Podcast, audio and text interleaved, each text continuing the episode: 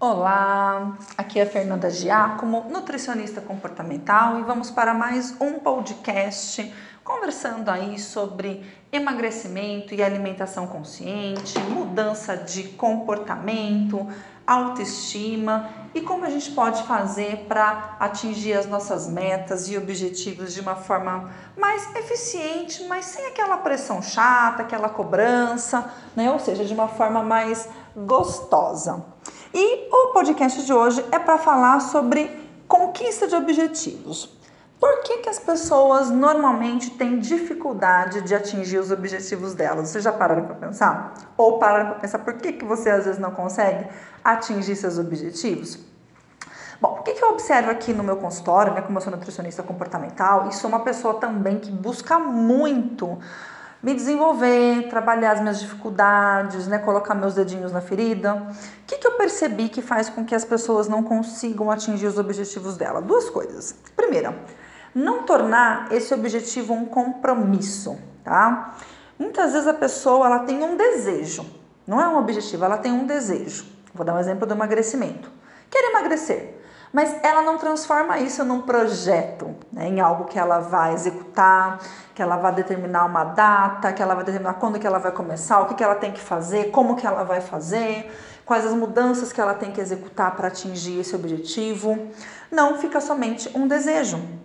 E se fica só um desejo, a chance da gente conseguir concluir isso fica muito difícil, tá? Então eu vejo que o primeiro ponto é realmente a falta de transformar esse objetivo num plano, num projeto.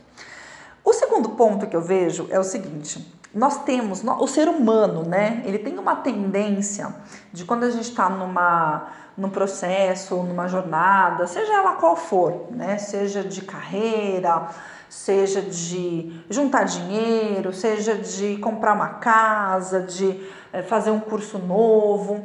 A gente tem sempre uma tendência a olhar para aquilo que está faltando para a gente chegar no nosso objetivo ou na nossa meta, né?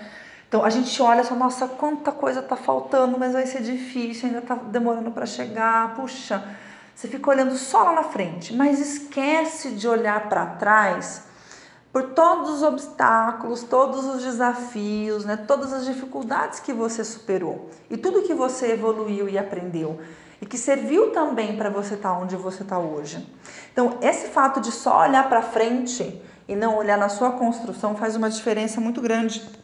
Eu me lembro muito bem que no ano passado eu uh, tive uma, não é uma mudança profissional, mas eu precisei uh, rever todo o meu posicionamento online, né, digital, rever a minha marca, traçar uma estratégia diferente para o meu negócio, tá? E, inclusive mudar alguns processos no meu consultório, nas consultas com os meus clientes. E isso foi algo que me demandou muito tempo. E por mais que eu seja muito organizada, né, tanto de trabalhar com agenda, planejamento, aplicativo como Evernote, enfim, fazer tudo bonitinho, eu tinha essa sensação de que eu não estava fazendo o suficiente, que eu não estava saindo do lugar. Então, o que, que eu tive a ideia de fazer? Tem um método que chama Kanban, que eu já usava ele no online, mas eu não ficava sempre com o computador ligado. E eu senti que eu precisava visualizar essas atividades sendo executadas. Então eu peguei um mural na minha casa e dividi ele em três colunas. A coluna do que eu tenho para fazer, do que eu estou fazendo e do que eu concluí, tá?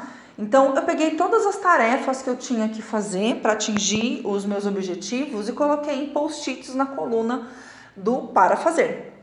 E aí depois, conforme o meu planejamento da semana ia acontecendo, eu colocava os as tarefas que eu tinha comprometido de fazer naquela semana na coluna fazendo, em andamento. E depois que eu concluía, eu mudava o post-it para a coluna do realizado, do feito.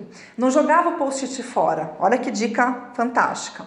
E aí eu fui vendo, né, fui tendo a noção de quanto realmente eu tinha evoluído, né, de quantas atividades eu tinha feito. E isso foi me ajudando, principalmente nos períodos que eu ficava um pouquinho mais desanimada, né? Um pouquinho mais borocochô, né? Ver que eu tinha evoluído bastante me ajudava a dar aquela moral. Então, fica a dica para vocês, se vocês sentem, sentem que estão com dificuldade de conquistar, né, de sair do lugar ou, com, ou estão com essa sensação, façam essa revisão, né? Transformem os seus objetivos no projeto, planeje e visualize o que você executou. Não joga fora o papelzinho, não, né? Não, não apaga da sua listinha aquilo que você executou. Deixa lá para você ficar muito feliz com a sua conquista, tá bom?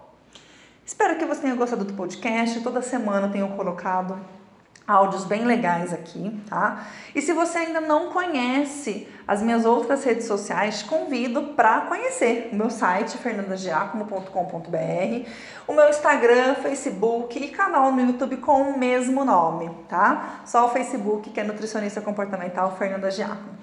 Convido para você acessar as minhas redes, a consumir outro tipo de conteúdo, artigos, receitas, vídeo, né? E acompanhar esse trabalho que eu tenho feito com muito carinho.